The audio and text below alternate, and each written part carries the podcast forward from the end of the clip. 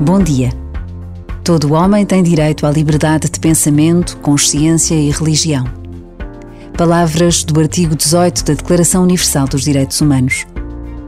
Os calendários dizem que hoje se celebra precisamente o Dia Mundial da Liberdade de Pensamento.